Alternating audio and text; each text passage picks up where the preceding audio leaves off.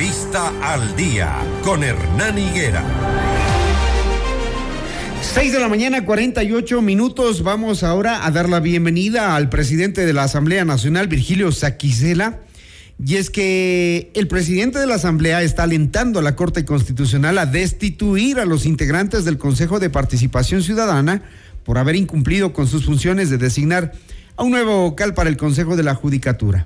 En rueda de prensa aseguró que aplaude que la Corte Constitucional intervenga en este tema y denunció que los consejeros de mayoría se burlan del Pleno de la Corte Nacional. Presidente de la Asamblea, buenos días. Ustedes acaban de poner una placa que dice ningún poder del Estado está por encima del control constitucional. Esto que acabamos de anunciar como introducción, lo que evidencia es que eh, la pugna entre poderes del Estado continúa, que no logramos ponernos de acuerdo para elegir a las autoridades de las principales funciones del Estado. Terrible. Buen día, Hernán. Un feliz año para usted, para la audiencia para el país. En efecto, eh, cuando la institucionalidad está deteriorada por la no aplicación correcta, no respeto a la normativa legal y constitucional, eh, se dan estos, eh, estas situaciones que atraviesa el país. La Asamblea Nacional, dentro del marco constitucional, procedió a un juicio político que cumplió con todos los requisitos y destituyó a cuatro vocales del Consejo de Participación Ciudadana. Sin embargo, encontraron un juez ah, de soporte en el sentido de que dicte providencias que eh, son simplemente ajenas a toda la realidad legal del Ecuador.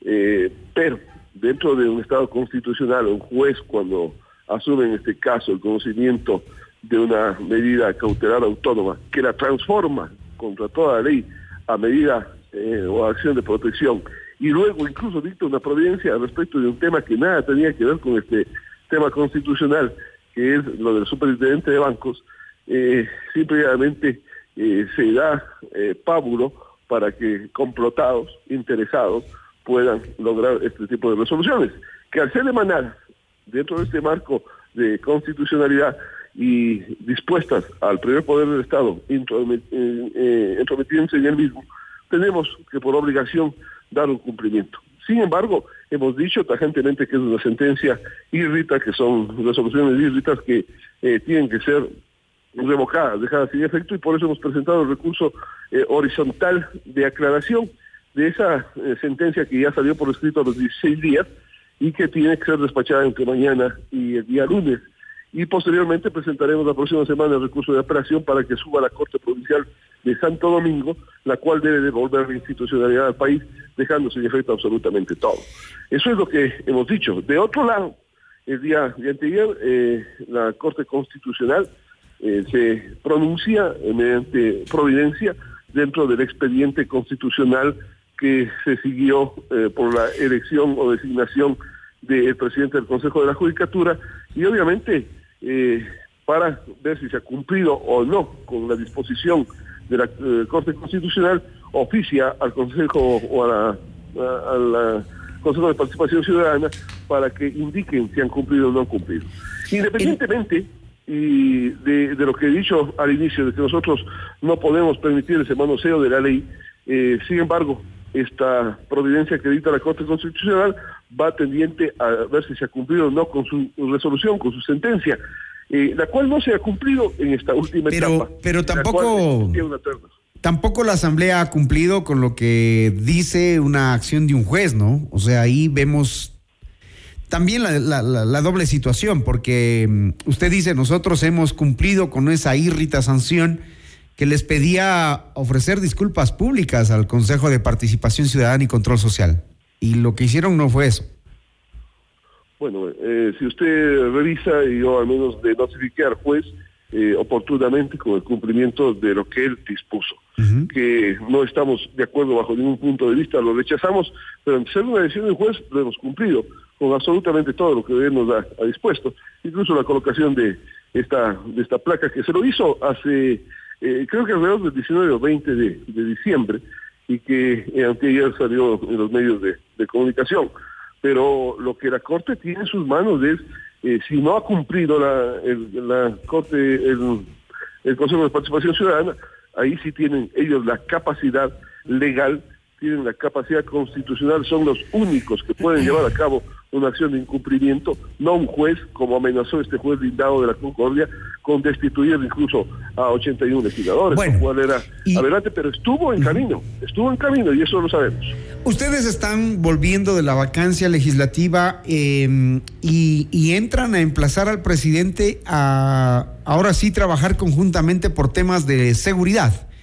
Lo dijo ayer eh, usted en la rueda de prensa, pidiéndole al presidente que ya se siente a trabajar por seguridad, por salud, por, eh, mm, por to- todos los temas eh, eh, importantes que tiene ahora mismo el Ecuador. ¿Esto significa que entran a una relación tensa en inicios de año? Eh, sea, yo he llamado al diálogo desde hace mucho tiempo y producto del diálogo que yo convoqué, logré que se siente en esa mesa de diálogo el Ejecutivo, el propio Legislativo, la función judicial, la Fiscalía, la Defensoría Pública y la Defensoría del Pueblo. Hemos trabajado alrededor de cuatro meses sobre la reforma integral a las leyes de seguridad del país, entre ellos del COVID, para tratar temas como las denominadas vacunas, o conocidas socialmente como vacunas y que son un tipo de extorsión y poder establecer sanciones de hasta 10 años en estos casos que vienen aquejando lastimosamente al país y a seguridad. Si hemos logrado conciliar con un diálogo convocado desde el legislativo, desde la presidencia de la Asamblea Nacional, y es una ley que vamos a tratarla hoy en el Pleno y aprobarla, entiendo que en el, en de los casos, en ocho días, si es que se pide alguna ampliación de- del informe, y que se va a aprobar, por lo tanto, en este mes de enero, no es de que estamos llamando este momento al diálogo. Si a finales del año anterior logramos aprobar el tema de telecomunicaciones, que era parte de la famosa ley de inversiones, producto de un diálogo que yo convoqué y que Ejecutivo y Legislativo se sentaron y nosotros remitimos del borrador al, Ejecutivo y él nos remitió ya como proyecto de ley, creo que sí es factible el diálogo. Cuando se busca como chivo expiatorio desde el Ejecutivo a la Asamblea Nacional para decir que la Asamblea Nacional no hace absolutamente nada, y nosotros les respondemos de que en seis meses que presido yo el primer poder del Estado hemos aprobado 20 leyes, entre leyes y reformas en el país, lo que no se ha hecho históricamente en tres años anteriores, entonces estamos cumpliendo con nuestra función de legislar y también la de fiscalizar.